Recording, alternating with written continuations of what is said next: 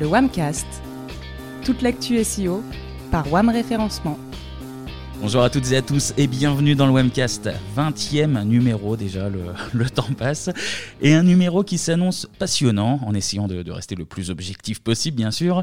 On a vu déjà dans un épisode précédent les synergies SEO-SEA. Et bien cette semaine on va se plonger dans les synergies entre SEO et UX, c'est-à-dire l'expérience utilisateur. Exactement, et moi je suis ravi que nous abordions euh, enfin ce sujet clé dans ce Webcast. Sujet clé en 2021 parce que Google a annoncé qu'à partir de mai 2021, les premiers critères UX feront leur entrée dans le calcul de pertinence d'une page pour son positionnement dans Google. Bien sûr, nous allons parler de ces fameux critères, mais nous allons aussi voir beaucoup plus loin que cela. En effet, cette nouvelle est, surtout une belle opportunité de faire la lumière euh, sur la discipline UX euh, ou l'expérience utilisateur. Bon, les habitués du, du Webcast ont reconnu la voix de, David, le, directeur et le fondateur de Web. Mais pour ce numéro, pour nous accompagner dans cet exercice, on est très heureux d'accueillir l'un de ses plus éminents connaisseurs, théoriciens et praticiens de, l'UX en France. Tout ça, monsieur Olivier Sauvage, CEO de Wexperience, mais aussi capitaine commerce du blog éponyme. Alors déjà, bienvenue Olivier, merci beaucoup d'avoir accepté notre invitation et je vais te laisser bah, te présenter euh, un petit peu mieux. Eh bien, merci. D'abord, euh, merci à nouveau à toi, David, et à toi, Kevin, de m'avoir invité sur ce podcast je crois en fait, Kevin, que tu as déjà tout dit, donc euh, ça va m'épargner un peu de salive. Euh, effectivement, je suis le CEO, moi aussi également, de Experience. On est une agence du X qui est basée euh, non pas à Lyon, mais basée à Lille. Effectivement, j'ai été blogueur à une époque avec Capitaine Commerce, mais ça, c'est quand même déjà le passé. Et aujourd'hui, donc, je suis le fondateur qui s'occupe de la communication de Experience et de ses petites filiales, WexIT, Digitalise, et aussi Marco Polo, qui est notre dernier bébé, une agence d'innovation pour les grandes entreprises. Eh bien, à nouveau, bienvenue à toi et merci d'être là depuis Lille, on le rappelle. Euh, alors, je rappelle pour tout le monde notre sujet du jour. Quelles sont les synergies entre ces deux métiers, le SEO et l'UX Et pour commencer, Olivier, je me tourne vers toi. Est-ce que tu peux nous donner ta définition de l'UX alors oui, euh, c'est un petit peu une question piège pour moi parce que c'est, je crois, une définition qui a pas mal évolué dans le temps. C'est, c'est pas toujours évident de le définir. Euh, c'est un mot qui a pris un sens de plus en plus large avec le temps. Euh, en ce qui me concerne, je vous donnerai ma propre définition, elle vaut ce qu'elle vaut. Euh, pour moi, l'UX, c'est tout simplement l'expérience que vit une personne en face d'une interface euh, digital ou pas. Donc si on, si, on cantonne l'UX au sein du monde digital. Hmm. Euh, autrement dit, devant euh, un écran, dans la plupart des cas, mais ça peut être aussi une interface vocale, hein, comme une enceinte intelligente, ou même en fait devant n'importe quel type d'objet connecté. Et je dirais du moment qu'il y a des boutons dessus. Donc, si vous êtes dans votre voiture face à un écran, on va parler du UX. Si vous êtes face à une borne dans la rue, on va parler du UX. donc c'est un terme assez générique.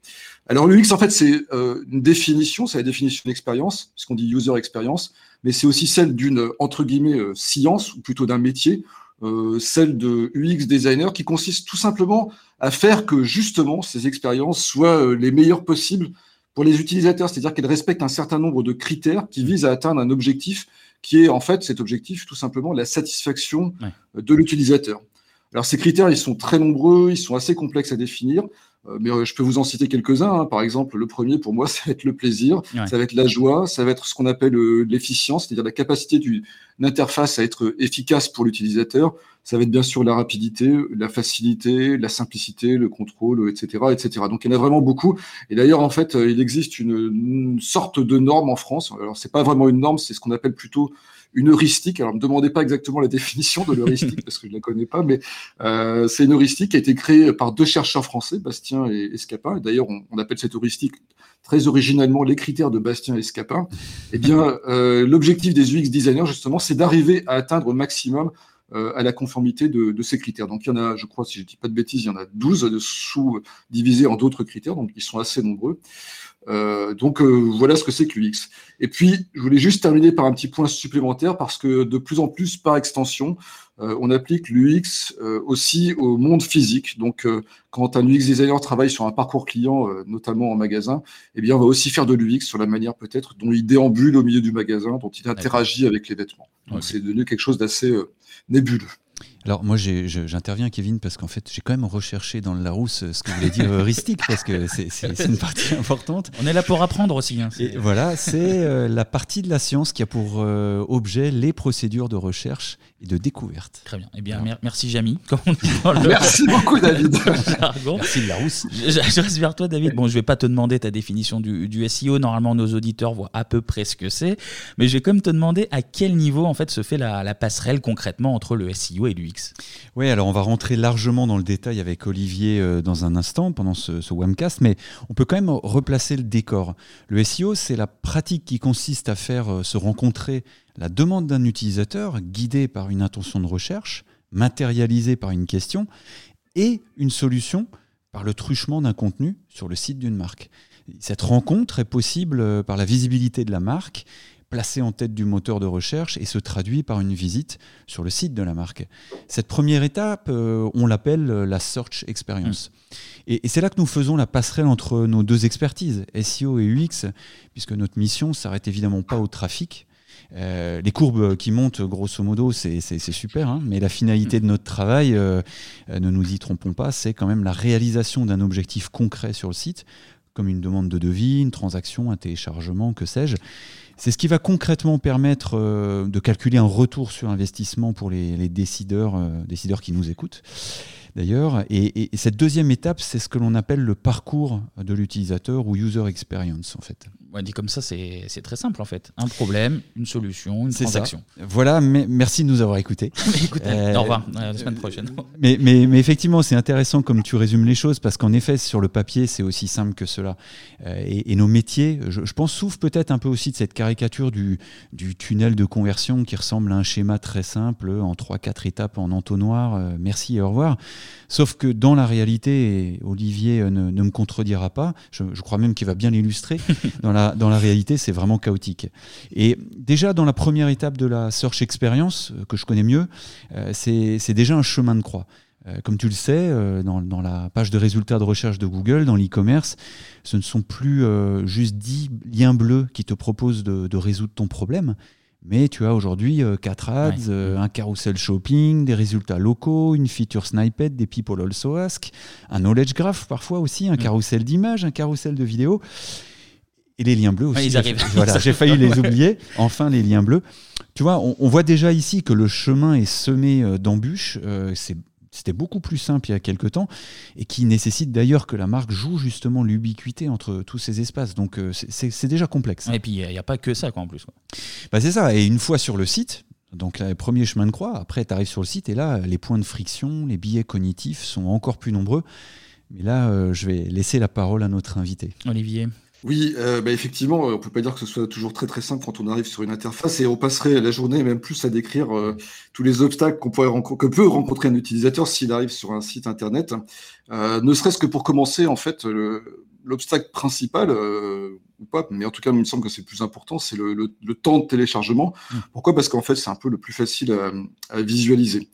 L'autre frein le plus visible, c'est et ça c'est vraiment mon expérience des tests utilisateurs qui me le fait dire, c'est le problème du, du vocabulaire, les textes, euh, les mots, euh, en fait, pose souvent d'intenses ou d'immenses problèmes même euh, de compréhension aux utilisateurs.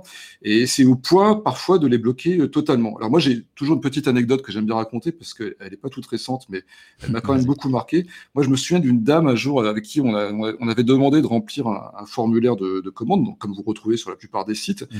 Et à l'époque, alors je ne sais pas pourquoi, les gens qui avaient conçu le site, au lieu de mettre le mot ville sur le champ ville, ils avaient mis le mot commune.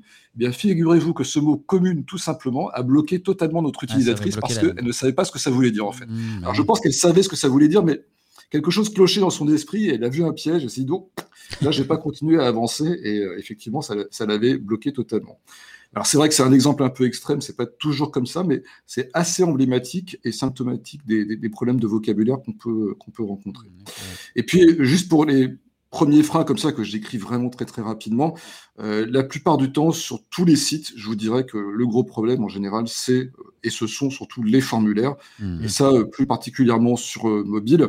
Pourquoi? Ben Parce qu'en fait, un formulaire, ça nécessite beaucoup d'interaction entre l'homme et la machine. On fait beaucoup d'entrées au clavier. Et euh, on a beau y faire, un smartphone, ça reste un tout petit objet dans la main qui est absolument pas fait pour faire de la saisie au clavier. Et ça, c'est quelque chose qu'on voit encore une fois très souvent en test. Remplir sur euh, un formulaire sur mobile, c'est vraiment euh, très difficile et ça décourage pas mal de monde.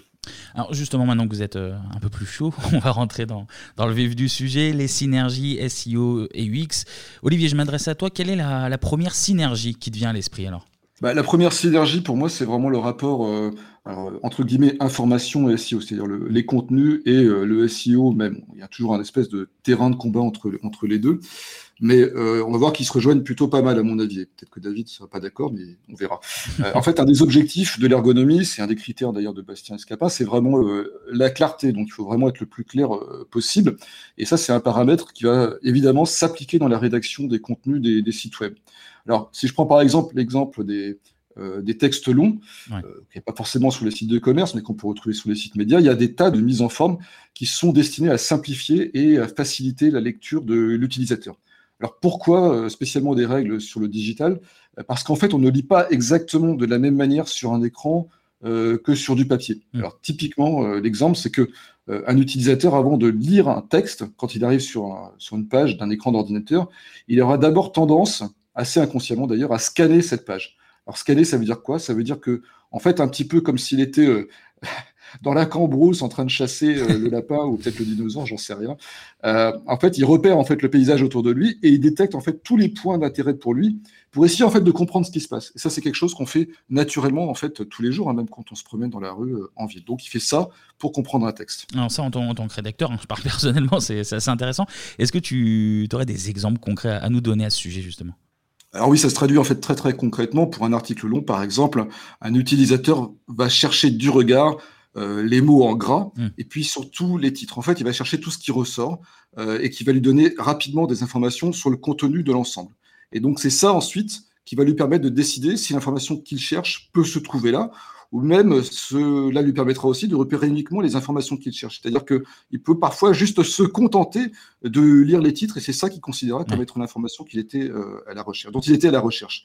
Et donc d'ailleurs, euh, en aparté, c'est très souvent ce qui se passe sur les réseaux sociaux où les gens en fait ne lisent que les titres et quasiment jamais les contenus.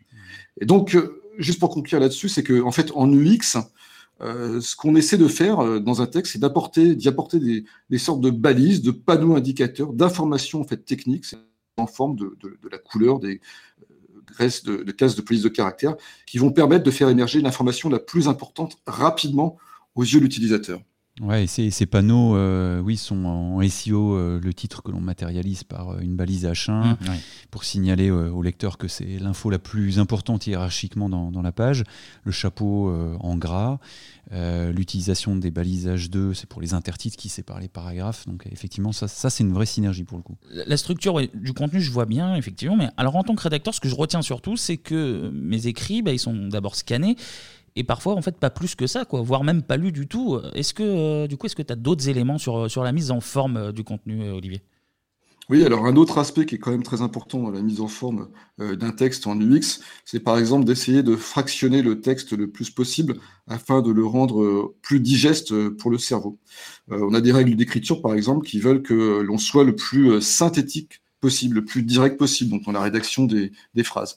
Euh, un autre exemple vraiment très banal, c'est euh, l'utilisation des, des, listes à puces, mmh, dont on va se servir pour, euh, pour les énumérations plutôt que des énumérations par virgule. C'est beaucoup plus facile à appréhender comme cela pour un utilisateur. Et puis ça, ça tombe plutôt bien puisque bah, Google euh, affectionne particulièrement euh, cette mise en forme pour les résultats dans les feature snippets, dans les euh, people also ask. En gros, un calibrage 500-600 caractères, un titre, bullet points et, puis ça, ça, fonctionne pas mal. Ça fonctionne pas mal. Oui, et puis on aura aussi tendance à mettre les informations les plus importantes en haut de l'écran. Mm. un petit conseil comme ça qu'on peut donner, c'est de mettre en haut d'un article, c'est un, résumé du contenu de l'article. Et ça, ça permet à l'utilisateur de voir tout de suite ce qu'il va y avoir dans le, le, gros de, l'article. Ouais, ou un, ou un sommaire, hein, c'est ce qu'on voit euh, de plus en plus hein, maintenant sur les, euh, les, longs formats, par exemple. Oui, tout à fait, euh, sur les sommaires, par exemple. Au sujet des balises de, de structuration du contenu que, que tu viens d'aborder, justement, Olivier, finalement, on parle également d'un sujet corollaire. parce qu'à la base, ce sont des balises d'accessibilité. les H1, les H2 dont je parlais. et c'est un point, un point auquel les UX, je pense, sont, sont également sensibles dans leur travail, non? Alors le sujet de l'accessibilité euh, en UX, c'est un point euh, délicat. Alors euh, d'abord parce que je pense qu'il est souvent mal compris et mal interprété. alors l'accessibilité, c'est bien sûr un critère de l'UX, c'est même un des critères fondamentaux. Et l'accessibilité, ça veut dire tout simplement qu'un site doit être donc accessible évidemment et utilisable par le plus de monde possible alors quand je vous dis ça, en fait, pour l'instant, en fait, je vous ai pas dit grand-chose d'extraordinaire parce qu'on a l'impression que c'est la, base de l'UX. En fait, en réalité, si on pousse un petit peu plus loin ce concept, on se rend compte que euh, l'accessibilité, ça va être surtout euh, la capacité des UX designers à prendre en compte la diversité des utilisateurs en fonction de leurs capacités spécifiques. Et là, je me rends compte que je ne vous ai pas encore tout dit non plus. Donc, je vais vous traduire. en fait, si une personne ne voit pas, par exemple, donc on va parler d'une personne aveugle, hein, plus prosaïquement, euh, eh bien, euh, le rôle de l'UX designer, c'est d'arriver à lui rendre visible ce site par des moyens euh, spécifiques. Et la difficulté réside là-dedans euh, à le faire, mais sans pour autant sacrifier le site donc aux personnes qui voient. Mmh. Vous voyez qu'on ne parle pas de handicap à ce niveau-là, mais en fait on parle de spécificité des, utilisateurs. Et donc rendre un site, un site accessible, euh, c'est vraiment ça. Et alors évidemment, comme il y a une très grande diversité de capacités dans une population humaine, on va tout de suite voir que c'est pas très facile en fait, parce que euh, si je prends le problème, la problématique de la vue entre les voyants et les non-voyants, bah, il y a, si je puis dire, toute une gamme de personnes avec des troubles visuels différents, mmh. euh, du daltonisme, la myopie euh, très très forte, tout un tas d'autres affections. Alors je suis pas médecin moi, mais il y en a vraiment beaucoup en ce qui concerne mmh. les yeux, et donc ça veut dire que prendre en compte toute cette diversité est en fait assez compliqué, voire très compliqué, parce que virtuellement, il est quasiment impossible à un designer de prendre en compte toutes ces affections. Euh, et puis surtout, euh, moi je pense, et j'espère que d'autres partagent ça que moi, il serait de toute façon très difficile, très difficile d'arriver à, faire des interfaces qui soient un compromis euh, pour tout le monde. Mmh. Alors en plus de ça, on peut dire qu'en France, concrètement, on n'est pas très très fort hein, pour traiter ces problèmes d'accessibilité. Alors, on a encore tendance à parler de handicap, hein, que dans les pays anglo-saxons, on parle plutôt de disabilities, ce qui n'est pas tout à fait la même chose. Mmh. Euh, et euh, malheureusement encore, euh, on a beaucoup beaucoup de sites qui excluent les personnes handicapées. Et je dois avouer tout à fait que je m'inclus un peu dans les designers qui ne font pas assez attention à l'accessibilité c'est pas une excuse évidemment, mais ça montre à quel point, en tout cas, la prise en compte de cette diversité humaine pour rendre accessible les interfaces est, vraiment euh, complexe. ça, c'est encore un autre Merci en tout cas de l'avoir abordé de façon aussi complète parce que effectivement, on se rend compte que c'est hyper complexe. Le, le, comme tu dis, arriver à trouver le compromis, euh, ouais, c'est assez clair que c'est complexe, euh, voire impossible, comme tu dis. Alors justement, moi, je suis assez convaincu avec tout ce que tu nous dis en plus que Google pourrait en faire son prochain cheval de bataille finalement. Hein. tu vois, il y a, y a, de plus en plus de contenu audio, visuel, des technologies comme le J euh, qui peuvent représenter euh, en tout cas des barrières hein, pour l'accessibilité euh, au contenu, donc pour les, malvoyants, les non-voyants. Et je pense également qu'il y a, je, suis assez d'accord, encore pas assez qui est, qui, est, fait en la matière, à suivre en tout cas, mais je ne serais pas étonné. On verra ça. on vient de parler des synergies pour le côté information, contenu, long format. Qu'est-ce qu'il en est des synergies dans le contexte e-commerce, Olivier? Alors, si on parle de, e-commerce ou de site commercial, alors évidemment, un des buts euh, de l'UX, c'est aussi de donner le plus d'informations possible à, un utilisateur, notamment pour pallier euh, au manque d'informations visuelles ou tactiles actives euh, d'un produit. C'est-à-dire mmh. essayer de pallier ce qu'on ce n'a pas sur le web quand on est en magasin, en fait. C'est ce qui fait bien nos affaires en SEO d'ailleurs, parce que on a, on a besoin d'enrichir aussi hein, la page produit euh, d'une description euh, en incluant euh, des données structurées. J'entends les, là les caractéristiques techniques, hein, par mmh. exemple, mais aussi les arguments avec les avis aussi. et bien sûr les preuves, hein, vidéos, illustrations, pour la faire émerger dans, dans les résultats. Donc là, là c'est plutôt une vraie synergie. Quoi. Et si, si c'est un service? Eh ben, si c'est un service, il va falloir être extrêmement explicite et expliquer le plus de, choses possibles parce que euh, c'est plus difficile de se représenter un service euh, virtuellement. Dans conception, il va falloir s'imaginer à la place d'un vendeur, d'un commercial, d'un conseiller qui n'est pas là, et se dire vraiment que toute chose est bonne à prendre non seulement alors pour informer le, client, ça c'est vraiment très important, mais aussi, à mon avis, euh, euh, le deuxième point extrêmement important, euh, pour le rassurer. Donc le texte et tous les autres médias qui vont avec, alors ça va être la vidéo, le son, les animations, les schémas et bien évidemment les photos, vont donc servir une bonne compréhension évidemment du service, mais également du, produit. Et ça, c'est important pour améliorer la, conversion. Et puis, évidemment, moi j'ai l'habitude de parler de e-commerce, mais si on parle de service, c'est aussi euh, le service dans le domaine du public. Et c'est en fait exactement euh, la même chose. Il faut être capable d'informer le mieux possible et de rassurer le plus possible pour que tout le monde justement ait accès à ces services publics. Là, tu, dis des choses importantes parce que donner le plus d'informations possible à l'utilisateur, le rassurer lors de, lors de, voilà, de l'acte décisionnel. En fait, euh, tu évoques ici euh, la capacité d'une entreprise à, prouver son expertise euh, mm. en fin de compte. Hein. c'est hyper important. Quoi. Oui, tout à fait. Alors ça, c'est important pour certaines entreprises sur des domaines effectivement comme l'assurance, comme des métiers peut-être un peu spécifiques, etc. un petit peu moins peut-être, je dirais, pour tout ce qui est vraiment commercial sur des produits de, consommation de masse. Mm. Et puis, je voulais juste ajouter encore une chose, c'est un autre début de, de l'UX, euh, puisque là, euh, alors on a, peut-être abordé que très légèrement la question, c'est non seulement de faciliter euh, les choses, mais c'est aussi également d'instaurer confiance entre l'utilisateur et, l'interface. Et ça, c'est très important parce que ça lui permet d'agir sereinement, sans appréhension, sans crainte de se tromper. Et là, à nouveau, encore une fois, on va voir que le, texte euh, joue un rôle prépondérant dans l'établissement de cette confiance. Bah, c'est super, euh, c'est vraiment intéressant parce qu'en fait, tout ce que tu nous décris, je me rends compte, c'est exactement le, triptyque qui fait la, réussite dans Google, matérialisé par le concept EAT mmh, dont Google nous parlait. Hein. tu sais, le E pour expertise, le A pour autorité et le T pour trustworthiness ou fiabilité. Euh, l'expertise par le contenu, l'autorité par euh, les références euh, et la fiabilité pour tous les éléments de rassurance qui, qui, permettent à Google de mesurer le degré de confiance qu'il doit accorder à, une marque ou, un site web. C'est la recherche de la meilleure expérience possible finalement hein, pour les utilisateurs derrière ce concept. Et Google souhaite positionner d'abord les sites web auxquels l'utilisateur peut pleinement faire confiance. Donc tout ce que tu nous décris, c'est complètement ça. Hein. Hmm, la synergie est vraiment euh, très très claire ici. David, t'en parlais euh, tout à l'heure en, introduction. Les critères UX vont faire leur entrée dans, le calcul de pertinence d'une page euh, pour son positionnement dans Google d'ici mai 2021. En vous écoutant, je me rends compte que ben, c'est un peu déjà le cas. Avec vos exemples, on voit, on voit bien ben, déjà que UX et SEO ben, œuvrent euh, dans le même sens finalement. On peut même dire que l'UX joue déjà euh, un, rôle clé dans le positionnement euh, d'une page en fait. absolument, tu as, complètement raison. L'UX fait déjà partie des critères de positionnement et tout ce qu'on vient de se dire, à travers le AT en particulier dont on vient de parler. Et, comme le disait plus tôt Olivier, au, sein des contenus avec les panneaux et, repères que l'on intègre lors de la rédaction, et puis tous les éléments de contenu sur les pages offres et services dont Olivier vient de parler. Oui, on a les annonces de Google et puis après on verra quelle est la réalité. on va quand même revenir à cette annonce de Google hein, qui, promet donc pour euh, mai 2021 euh, que l'UX sera prise en compte dans le calcul de pertinence d'une page pour son positionnement Google. Euh, Olivier, justement, est-ce que tu peux nous en dire un petit peu plus? Oui, alors en fait, on évoque ici la question de la vitesse d'affichage des temps de téléchargement des, pages web. Mmh. Et comme je l'ai dit en fait tout au début du podcast, c'est l'un des critères primordiaux d'une bonne UX donc la réactivité et la vitesse d'une interface.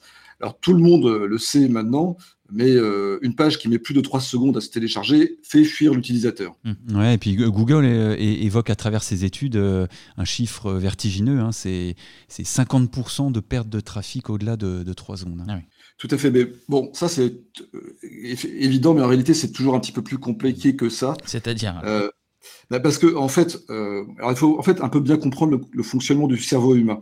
Alors aujourd'hui, on a un peu tendance à se moquer de notre pauvre, cerveau parce qu'on a l'impression qu'il est très très lent. Alors c'est sûr que si on compare à un ordinateur ou, à une IA, euh, il a l'air un petit peu pâteau, ou alors on moque ses, ses, biais cognitifs, mais en fait, il n'en reste pas moins une, machine extrêmement sophistiquée, complexe et, rapide, et sans doute l'une des plus rapides que, que l'on connaisse. Et cette rapidité, elle est très souvent inconsciente. Mmh. En fait, quand on arrive sur une page web, on perçoit les choses sur cette page avant même de les, les avoir vues.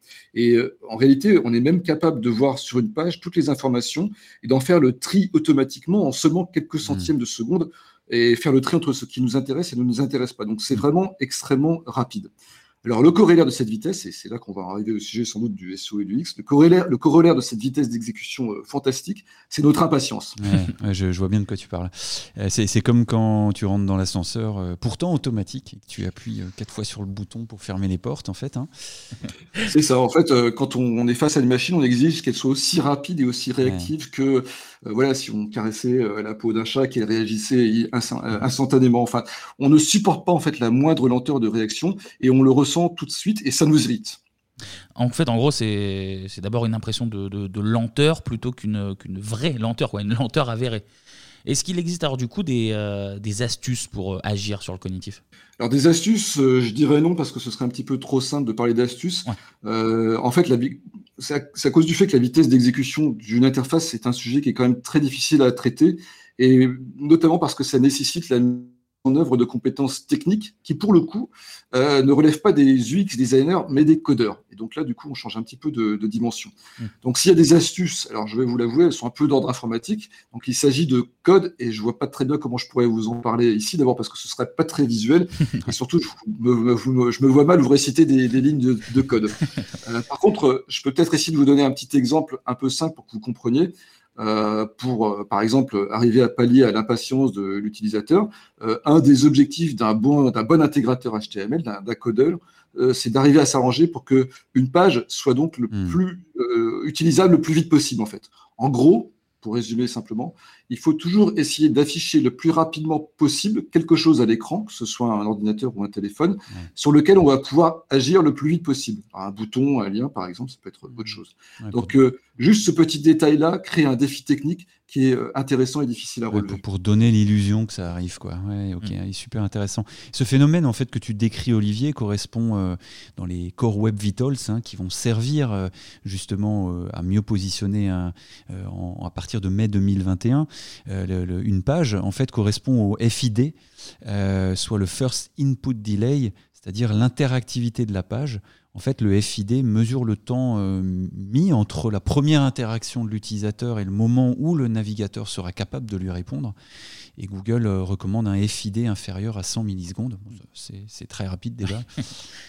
oui, alors pour donner juste un exemple là-dessus, pour que les gens comprennent bien, en fait, hein, très simplement, si un utilisateur remplit un formulaire de contact et clique sur le bouton étape suivante, eh bien si la deuxième étape met deux secondes à s'afficher, ce qui est déjà très très long, le FID est considéré comme trop lent et donc on peut considérer mmh. qu'il irrite l'utilisateur.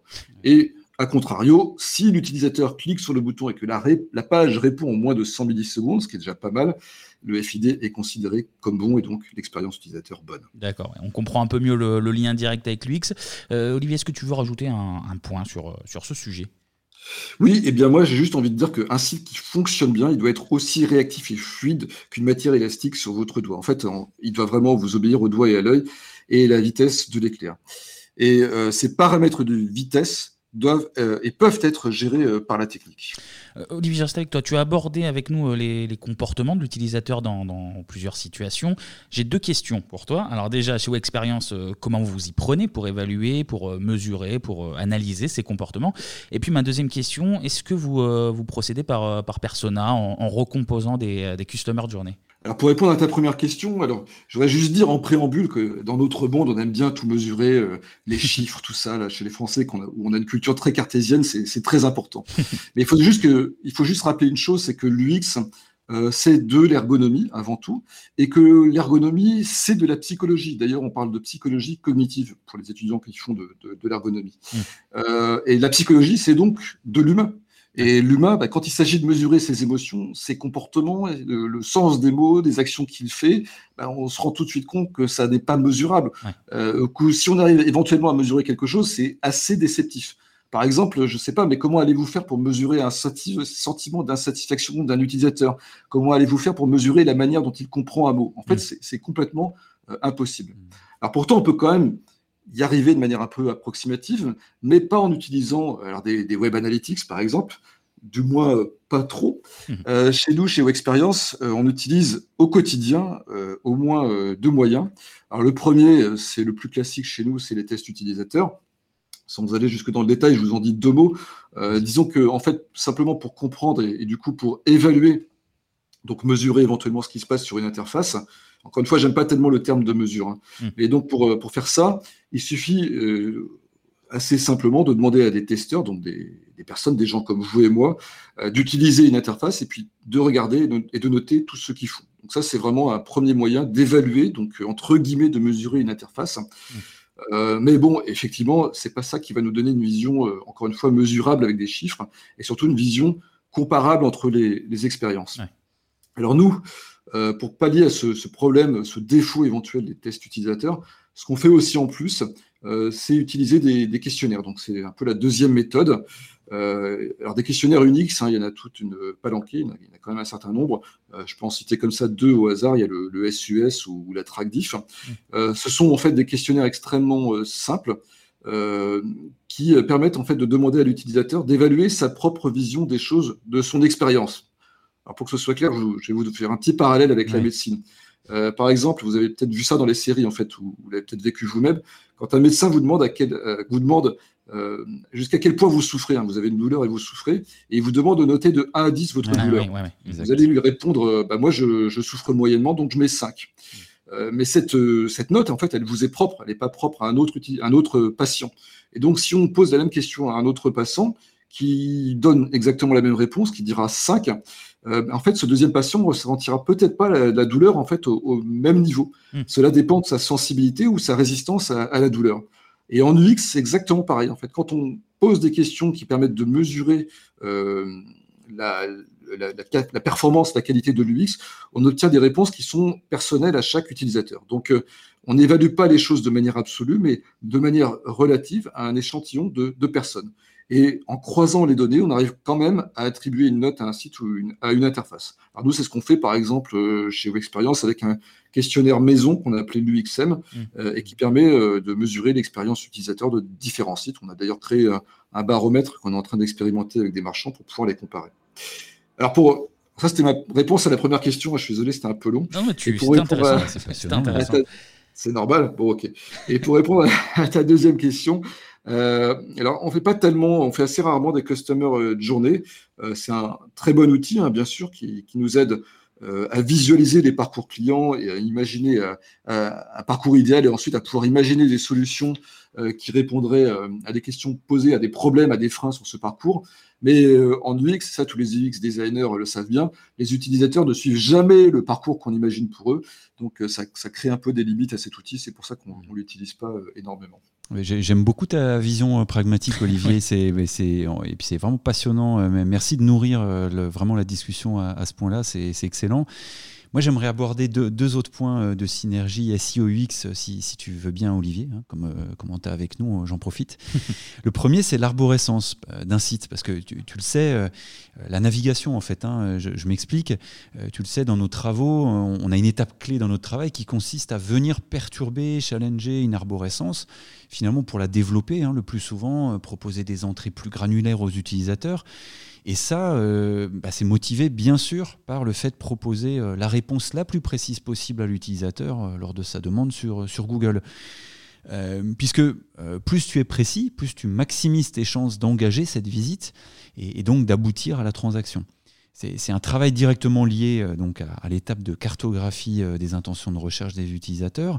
Et ça touche donc euh, le catalogue produit, mais aussi l'arborescence d'un blog sur lequel on, va agir, par exemple. On, devine ici qu'il y a aussi des règles, des comportements d'utilisateurs contre lesquels finalement il faudrait faudra pas aller lors de ce travail.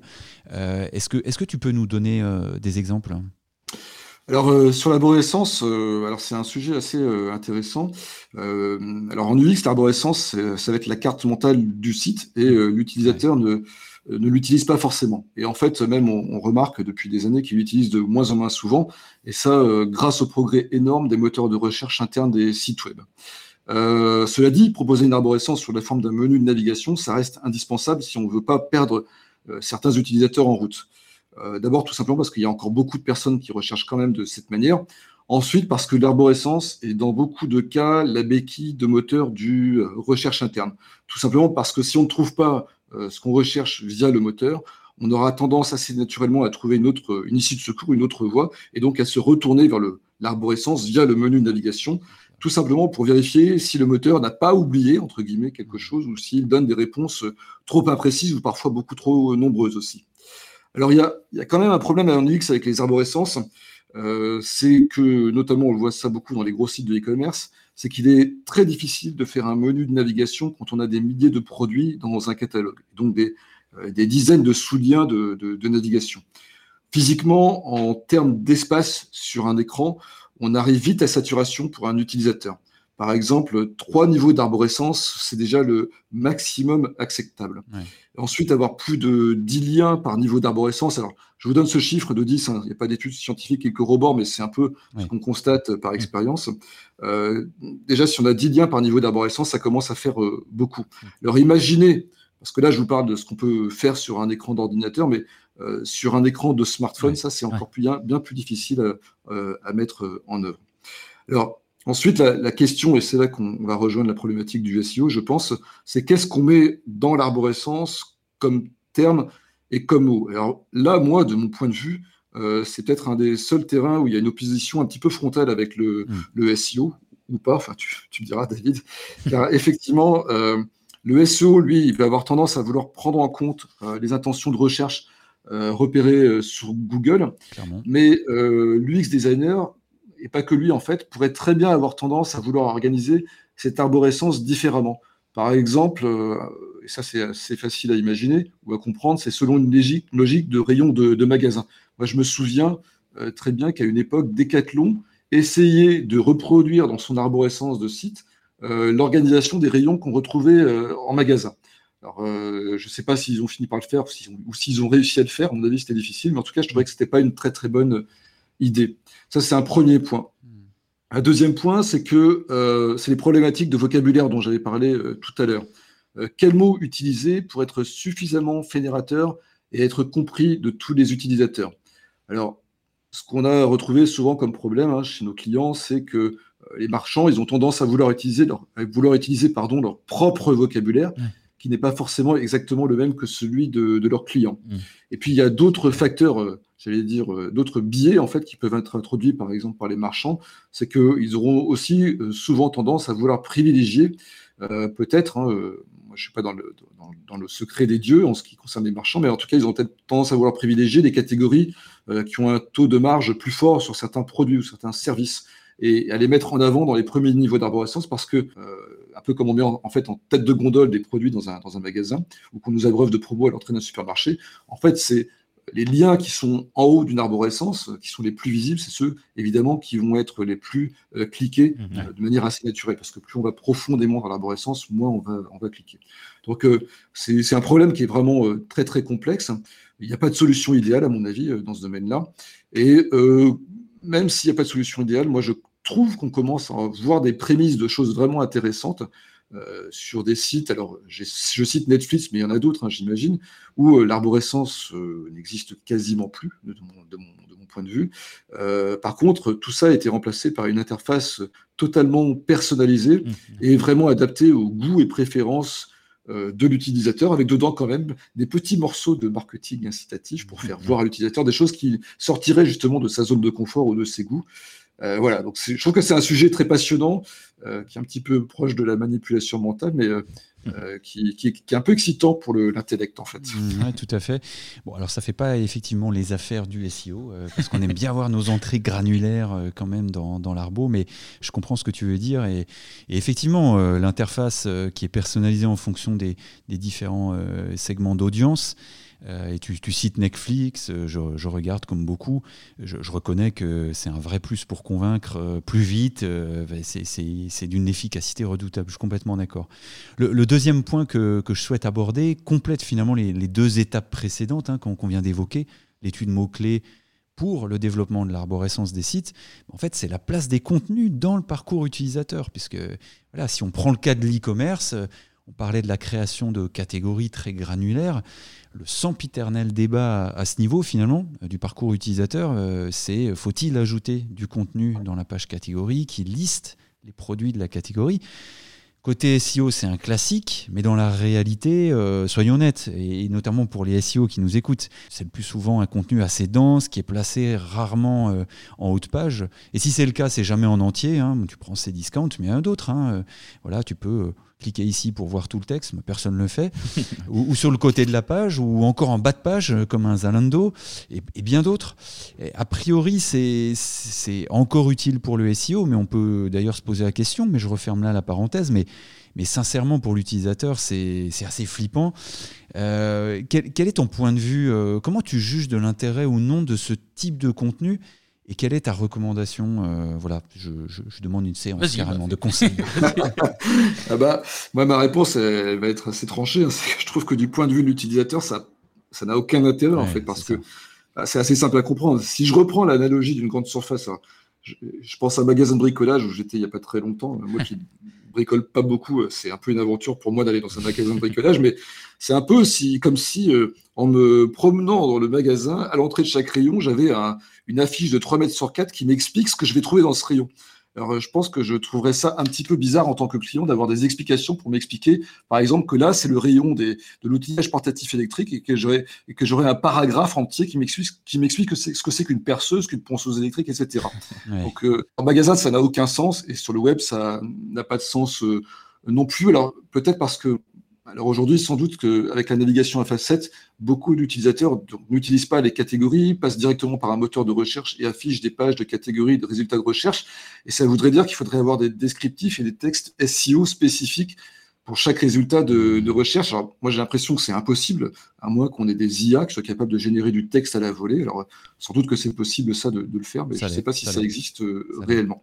Et puis, il y a peut-être un deuxième point qui, qui ne prône pas pour la mise en avant de textes de SEO en haut de page ou en bas de page ou sur le côté ou je ne sais pas où en tout cas, ou coupé, euh, c'est que dans cette partie de recherche de l'utilisateur, quand il est en train de chercher un produit ou un service, de toute façon, lui, il n'a qu'un objectif, c'est d'aller plus vite, le plus vite possible, trouver, trouver quelque chose. Et donc, il ne lit quasiment pas, en fait, dans cette phase-là. Il se fie plutôt à tout un ensemble d'indices visuels, euh, qui vont être des photos, des pictos, mmh. des mots très très courts, des tout petits titres, euh, des couleurs, euh, etc., pour arriver à se repérer très rapidement dans la page. C'est ce que je disais tout à l'heure, c'est le, le, fameux scannage, jusqu'à ce qu'il trouve ce qu'il cherche. Et là, à ce moment-là, quand il a trouvé, bah, il se met à lire uniquement quand il a besoin de détails, d'informations techniques sur le produit, de, de, rassurance sur la livraison, par exemple. Euh, mais pas quand il est en mode, quand il est comme un chien reniflant sur un terrain de, chasse à la recherche de ses proies. Là, il n'a pas le temps de, lire. Alors, je comprends bien euh, l'intérêt de ça euh, en SEO, mais en UX, je, suis moins convaincu. Mais, justement, c'est le, sujet. Hein. Ce que tu dis, c'est super important. je pense qu'il faut plus opposer SEO et UX parce que, mais, mais il faut proposer une solution qui réponde aux, deux, parce que finalement, le point de convergence, c'est l'utilisateur, point final. Donc en clair, euh, c'est pas une solution d'avenir euh, de rajouter à l'appel euh, des contenus dans ces pages catégories ou pages facettes. Euh, il, faut arrêter d'ajouter du contenu dans, les catégories et, ça ne servira bientôt plus à rien. Moi, je, suis complètement d'accord avec ça. Euh, alors, il existe euh, de vrais bons exemples dans ce sens. Tu en auras peut-être d'autres, Olivier, en complément, mais moi, je pense à celui de Aubert, le, le magasin de puériculture. Si tu vas dans Google, tu recherches chambre bébé. Euh, et ben, ils, sont, ils sont premiers, ils sont tout en haut, la première réponse. Mais, la, clé euh, a été euh, la suivante, finalement, d'après notre expérience. Hein. Bon, voilà, on, travaille avec, avec mmh. Aubert. pour un mot-clé aussi générique que chambre bébé, finalement, on se rend compte qu'il peut abriter différentes intentions. Mmh. on a préconisé, nous, de proposer une page justement qui, qui propose d'abord un univers, avec le choix d'aller ben, justement vers les conseils, parce que ça peut être ça l'intention. Je veux des conseils pour choisir sa chambre de bébé. Euh, donc des contenus de fond finalement. Hein. Euh, on, va, on va vers le blog. Puis euh, la possibilité de voir des chambres par ambiance, en bois, blanche, colorée. ensuite, des conseils pour aménager une chambre existante. Donc ça, c'est encore une autre intention. Et bien sûr, à la fin, une liste de produits pour je veux acheter. quoi. Et en fait, on, s'est rendu compte en réorganisant cette page comme ça, qui répond à plusieurs intentions, et en rajoutant du contenu utile, D'abord, le, contenu était tout de suite plus évident pour l'utilisateur, puisqu'il répond à différentes intentions. Par conséquent, on a obtenu beaucoup plus d'engagement de la part de, l'utilisateur, hein, matérialisé par un taux de rebond. Il s'est engagé plus loin dans, les pages qu'on lui présentait en, rebond, et, qui s'est lui-même traduit par plus de ventes. Et au final, on a obtenu euh, un meilleur positionnement de la, page au bout de, quelques mois. Alors corrélation ou cause avec le positionnement, on laissera chacun euh, se faire une opinion, euh, mais, c'est tout de même un, cas d'école pour nous que je trouve intéressant à, retransmettre ici. Et puis euh, Ikea aussi, hein, qu'on connaît tous, euh, si, tu cherches des salles de bain, moi je trouve que leur page, c'est une réussite. C'est bien loin de la liste des produits euh, à la papa. les pages, la page, elle est composée de, de 5 points. Inspirez-vous avec des idées pour des et beaucoup d'illustrations. préparez des étapes pour optimiser sa salle de bain. Là aussi, pas mal d'illustrations, c'est assez concret. Concevez des guides de choix euh, acheter, et là donc une liste de produits, mais qui privilégie les, belles illustrations, tu vois, un peu la Pinterest. Euh, et enfin, installer avec des, là des conseils vidéo euh, pour texte pour installer et monter toi-même la, salle de bain. donc, enfin, je trouve que c'est c'est tout simplement la voie à suivre. Mm. C'est hyper pragmatique et, on est bien loin là de, de la liste produit un peu froide. Euh, est-ce qu'on n'en a pas fini euh, des, listes de produits en mode quadrillage en fait? J'espère. Mais... Bah moi je ne suis pas persuadé. Je pense qu'on aura toujours besoin des, deux en tout cas parce que faut quand même considérer qu'il y a beaucoup d'utilisateurs qui savent très très bien et très exactement ce qu'ils ce qu'ils recherchent.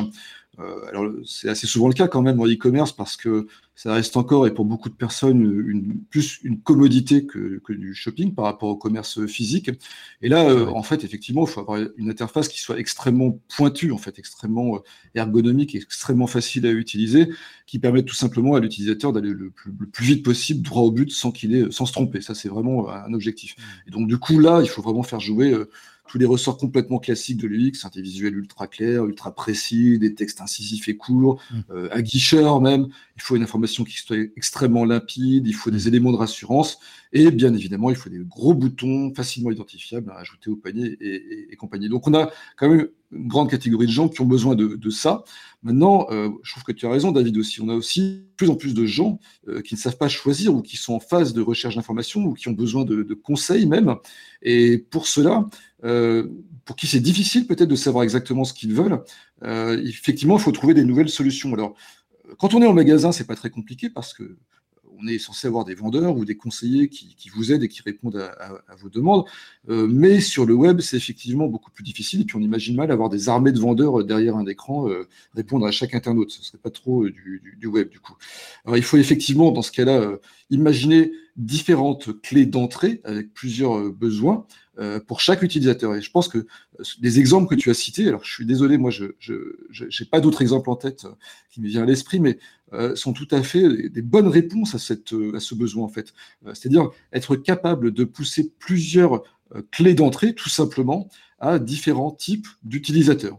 Alors ce qui est évidemment compliqué dans ces réponses-là, c'est que on ne peut pas pouvoir répondre à tout le monde comme ça parce que les besoins et les questions sont souvent très très nombreuses, mais en tout cas on peut prendre en compte les besoins principaux et y apporter des réponses visuelles en, photo, en vidéo, mais ça peut être euh, en audio. Enfin, voilà, il y a plein de, façons de faire comme tu les, comme tu les as montré. Euh, euh, bien sûr, ça cache une réalité qui est un petit peu trouble du web, c'est qu'on se rend bien compte qu'une interface ne peut pas tout. Et dans tous les cas, je pense qu'on aura toujours des choses qui sont compliquées à réaliser ou des questions qui trouveront difficilement réponse au sein d'une interface. Et là, même, même le meilleur UX designer du monde ne pourra euh, rien y faire. Et là, je pense à des produits, euh, quand on est face à des produits très techniques, hein, moi je vous donne un exemple simple, je suis acheteur de, de vélos, j'adore les VTT par exemple. Euh, si je devais en acheter un sur Internet, j'y arriverais pas tout simplement. J'ai essayé, hein, j'ai fait le test, c'est impossible parce qu'il y a tellement de choix, tellement de complexité qu'il est impossible de s'y retrouver. je pense aussi aux assurances. nous, on a beaucoup de clients en assurance et en mutuelle chez, chez Experience. Pareil, vous êtes face à des produits ou des services, honnêtement, euh, si on vous explique pas euh, ce que c'est, vous allez avoir du mal à comprendre et vous allez faire des choix euh, en mauvaise, enfin, des choix sans vraiment avoir toutes les clés en fait de, de, votre choix. Et dans ce cas-là, peut-être pour compléter ce que tu disais, David, moi je pense que une des solutions à venir, et je pense que je pense pas trop me tromper dans la, matière, c'est vraiment remettre de l'humain. Alors je sais que remettre de l'humain, c'est un peu la phrase bidon, euh, bullshit euh, du, digital. On a bien remettre de l'humain, euh, mais moi j'y crois sincèrement et je pense qu'on peut remettre un peu d'humain dans le parcours utilisateur. Je ne sais pas comment ça pourrait s'appliquer en SEO, mais aujourd'hui avec les moyens technologiques qu'on a, avec la, visio, avec le chat, on pourrait très bien imaginer des algorithmes automatiques qui déclenchent des appels à des, à des desks qui, qui viendraient aider des personnes. Mmh. Euh, à un moment donné euh, en difficulté. Mais... Et ça, je pense que c'est vraiment une recherche des gens aujourd'hui. Ouais, et puis, euh, mais tu as raison d'évoquer ce point-là parce que tu as dû le voir aussi. C'est vrai que la pandémie euh, bah, a, peu joué, même clairement, un rôle mmh, d'accélérateur, hein, puisqu'on n'a plus trop eu le choix. Et c'est vrai qu'il y a pas mal de marques qui ont joué ce jeu, un peu du, j'ai presque envie de dire, du téléachat, de la démonstration en ligne pour les clients, euh, voilà, avec les, les, vendeurs d'habitude qu'on qu'on allait voir dans, dans, le shop. Et tu as raison, il y a quelque chose là derrière et probablement que ça va, que ça va émerger, puisque là, je crois qu'on est parti encore en 2021 pour être un peu à distance. Donc c'est super intéressant à suivre. bonne remarque, ouais. Euh, au le début janvier, dans ce Webcast, on a, on a parlé des, tendances SEO 2021. Euh, Olivier, je pense que tu me vois venir avec, euh, avec mes gros sabots. Est-ce que tu peux nous donner les tendances UX qui se dégagent pour, pour 2021 Justement, on est encore en début d'année, donc on est dans les temps. Est-ce qu'il y a des, des, choses qui vont, qui vont émerger, des, des pratiques qui vont se renforcer? Alors, euh, j'ai toujours du mal à parler de tendance en UX parce qu'en fait, euh, je me rends compte que d'année en année, je répète à peu près tout le temps la même chose, euh, faites simple, faites rapide, etc.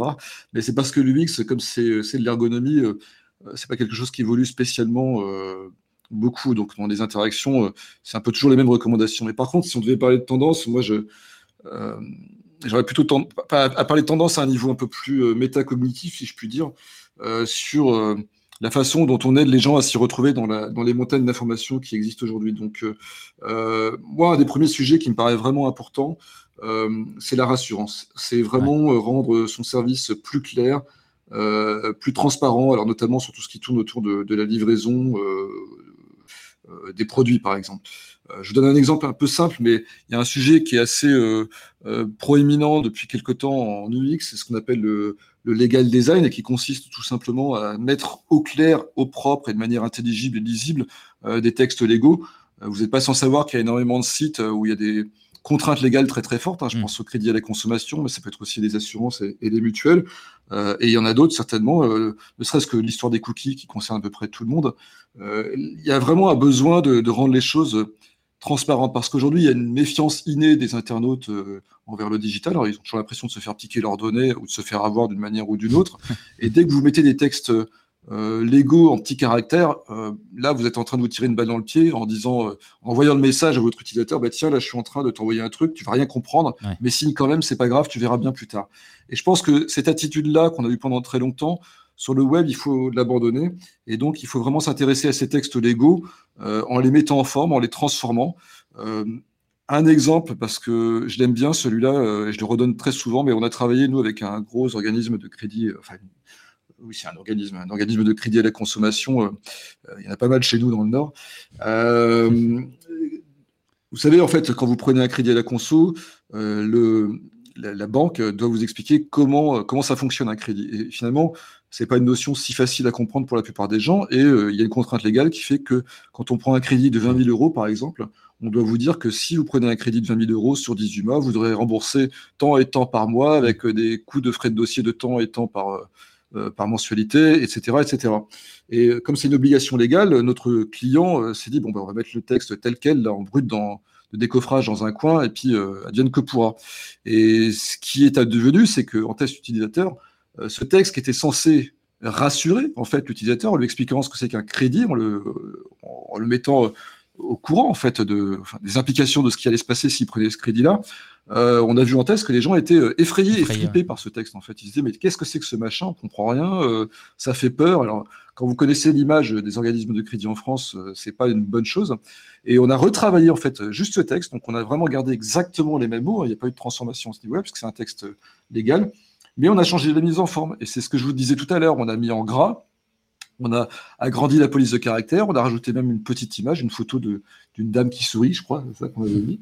Et on a refait des tests. Et là, on s'est rendu compte que les gens, euh, en lisant le même texte, disaient Ah, tiens, euh, c'est génial ce qu'ils ont mis là parce que ça m'explique vachement bien comment fonctionne le crédit. Et c'était le même texte, en fait. Donc, le même texte mis en forme différemment, et là, c'est typiquement le métier de l'UX designer, euh, permet de rassurer. Et moi, je pense qu'aujourd'hui, c'est une demande très, très forte des gens d'avoir des choses euh, qui, les rassurent. Et puis, euh, alors du coup, ça m'amène sur un, deuxième sujet qui est celui de la livraison. Alors ça, c'est vraiment tout nouveau pour moi parce que je n'y attendais pas, mais on l'a vu récemment en, test utilisateur. Euh, ça devient, je pense, et je, l'ai vu là dans une étude ce matin, le critère, un des critères prépondérants dans l'acte d'achat. Alors ça veut dire quoi ça? Évidemment, il faut bien livrer les gens, il ne faut pas être en retard et il ne faut pas que les colis soient déchirés quand ils arrivent dans la boîte aux lettres. Ça c'est sûr, mais ça c'est pas notre rôle à nous. Euh, par contre, ce qui est de notre rôle, c'est euh, de rassurer euh, immédiatement et rapidement sur ces contraintes de, livraison et de logistique. pourquoi je vous dis ça? Parce que sur un test récent, moi j'ai vu une dame, et c'était pas la seule, qui disait Ah, moi, quand j'arrive sur un site de e-commerce, le premier truc que je regarde, c'est la livraison. Et ça, c'est nouveau, et c'est nouveau parce qu'on est dans une période, donc tout le monde l'a remarqué, de pandémie où on est un petit peu confiné chez nous. les gens sollicitent énormément les entreprises de transport. Et effectivement, il y a beaucoup de problèmes. Ça, c'est clair et net. Je pense qu'on n'est pas les seuls euh, à vivre ça en France. C'est pareil aux États-Unis et partout dans le monde. Euh, donc aujourd'hui, ça devient un critère différenciant.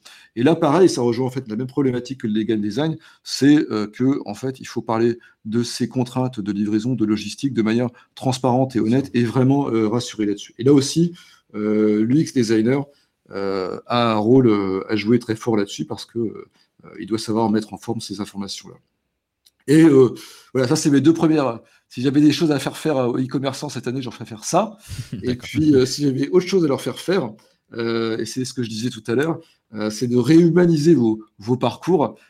parce que là aussi, alors c'est assez facile à comprendre en fait, c'est que comme on est tous un petit peu contraints à passer pas mal de temps devant nos, ordinateurs, alors je dis pas que c'est un conseil, passez pas trop de temps devant vos ordinateurs quand même, mais comme pour faire du shopping, on est quand même un petit peu obligé de le faire, euh, il y a quand même une question de surcharge mentale euh, qui est en train de se faire, une question de lassitude. Mmh. Ça devient vraiment très compliqué euh, ou fatigant même de surfer sur des sites. En plus, vous avez beaucoup plus de gens aujourd'hui qui utilisent Internet, hein, que ce soit sur mobile ou sur ordinateur, et beaucoup de gens qui n'étaient pas du tout à l'aise avec le, numérique. Hein. Vous savez qu'on parle beaucoup d'électronisme en ce moment. C'est vrai. Donc, ça veut dire quoi? Ça veut dire qu'en fait, on a beaucoup de gens qui vont être déçus en fait par le digital pourquoi? Parce que les parcours qu'on simples, hein, pourtant on avait bien travaillé dessus, euh, les parcours qu'on pensait simples, en fait, pour beaucoup de gens, vont être encore trop compliqués. Et c'est là que je pense euh, qu'il faut euh, remettre du, du, digital. Donc, alors c'est pas simple, du digital, pardon, de l'humain. Et ça, c'est pas forcément très très simple parce que ça veut dire quoi? Encore une fois, c'est la même chose, c'est remettre euh, des interfaces humaines, du téléphone, pourquoi pas, euh, du, de la visio, évidemment. Euh, la question est, c'est comment on fait pour repérer les gens qui ont du mal, comment on fait pour qu'ils n'aient pas peur d'appeler ou de passer en visio directement sans rompre l'expérience utilisateur? Mais moi, je pense que c'est un énorme relais de, de, de, croissance. Et je pense que les marchands cette année qui mettront en place des systèmes où ils seront capables de débrayer la navigation digitale vers quelque chose qui soit du téléphone ou de la visio, ou en tout cas on est vraiment en contact avec une personne, euh, ils marqueront des, points dans leur, euh, dans, leur, dans leur business parce que euh, je pense que c'est un vrai besoin. Et je rajouterais que c'est un vrai besoin parce qu'en fait, on a tellement besoin de contact humain en ce moment que si on peut en donner un petit peu, même si c'est pour vendre des choses, ce ne sera pas une mauvaise chose. Bah, écoute, c'est passionnant. Moi, je, je, trouve intéressant parce que tu illustres, tu illustres finalement bien tout, tout, toute la complexité euh, qui, euh, qui euh, finalement entre en ligne de compte dans le processus de décision d'un passage à un acte d'achat. D'ailleurs, Google, à travers ses études, a, conceptualisé ça sous, un nom assez intéressant, le messy middle. Finalement, cette succession d'embûches, de biais cognitifs, de points de friction qui influencent l'acte de, décision et c'est passionnant. Et comme tu l'as dit, c'est presque infini. Mais, on comprend bien avec tout ce que tu viens de nous dire hein, qu'il n'y a, pas un, mais des parcours. Euh, c'est une discipline complexe. C'est bientôt la fin de ce Webcast. Il y aura encore plein, plein de choses à, dire. Ce sera peut-être même l'occasion d'un prochain podcast. Hein, on sait, on sait pas. Une dernière question, Olivier. Euh, si on souhaite en savoir plus à propos des, des comportements des utilisateurs euh, selon le type de produit qu'on recherche, euh, je crois que vous proposez ces prochaines semaines plusieurs webinaires avec des, des cas pratiques. Oui, alors en fait, on, fait des webinaires deux fois, non, une fois toutes les deux semaines, pardon, sur des sujets à la fois UX et business. En fait, nous, on essaie d'aborder la thématique de l'UX par, le côté business. On est, on est une agence web, on travaille beaucoup pour des entreprises privées. Euh, donc on fait des webinars toutes les deux semaines. Donc euh, c'est gratuit évidemment. C'est tous les mardis. Euh, alors j'ai pas les dates précises en tête, pas le programme précis en non plus en tête. Tous les mardis, tous les deux mardis, tous les 15 jours à 11 h donc des fois on parle du X, des fois on a on parle de nouvelles solutions qu'on a détectées sur le, sur le marché qui peuvent aider à améliorer l'expérience client digitale. Mmh. Et puis parallèlement à ça, on a lancé à l'instar de WAM, un podcast. On a, marché dans vos pas. C'est l'instant promo, on, on est admiratif. on, a lancé, on, a lancé, un podcast qui s'appelle Expérience Digitale, où on aborde pareil la, la, vision de l'UX, mais par le côté euh, expérience client digitale. En fait, l'idée, c'est vraiment de dire comment aujourd'hui ça se passe pour les gens ben, euh, quand ils achètent quelque chose. Et on se rend compte que c'est pas juste du digital, d'ailleurs. Euh, ça commence par peut-être une consultation sur ordinateur, mais ça peut se concrétiser par un pass magasin ou dans un drive, etc. etc. Donc on essaie d'interroger des, leaders d'opinion sur ces problématiques-là. Euh, voilà. Toutes ces infos, vous pouvez les retrouver évidemment sur notre site ou expérience, expérience.fr. Oui, et puis c'est très nourrissant, je les, je les, écoute aussi du coup, et, euh, tu as raison d'en parler parce qu'ils ils méritent, ils valent le, détour. Et euh, pour compléter, sans trop dévoiler non plus, c'est intéressant parce que, parce que la technologie de l'eye tracking, moi, moi ça m'a vraiment passionné là, quand j'ai vu comment travailler aux expériences euh, pour ces analyses.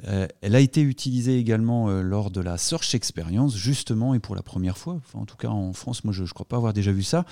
et, et c'est intéressant parce qu'on décrit à travers ce, webinaire commun euh, les comportements de recherche des utilisateurs euh, face à la physionomie des résultats de recherche de Google, euh, comme l'influence d'un carrousel vidéo ou la présence des quatre ads ou encore des features snippets selon une intention de recherche, qu'elles soient informationnelles ou transactionnelles, etc.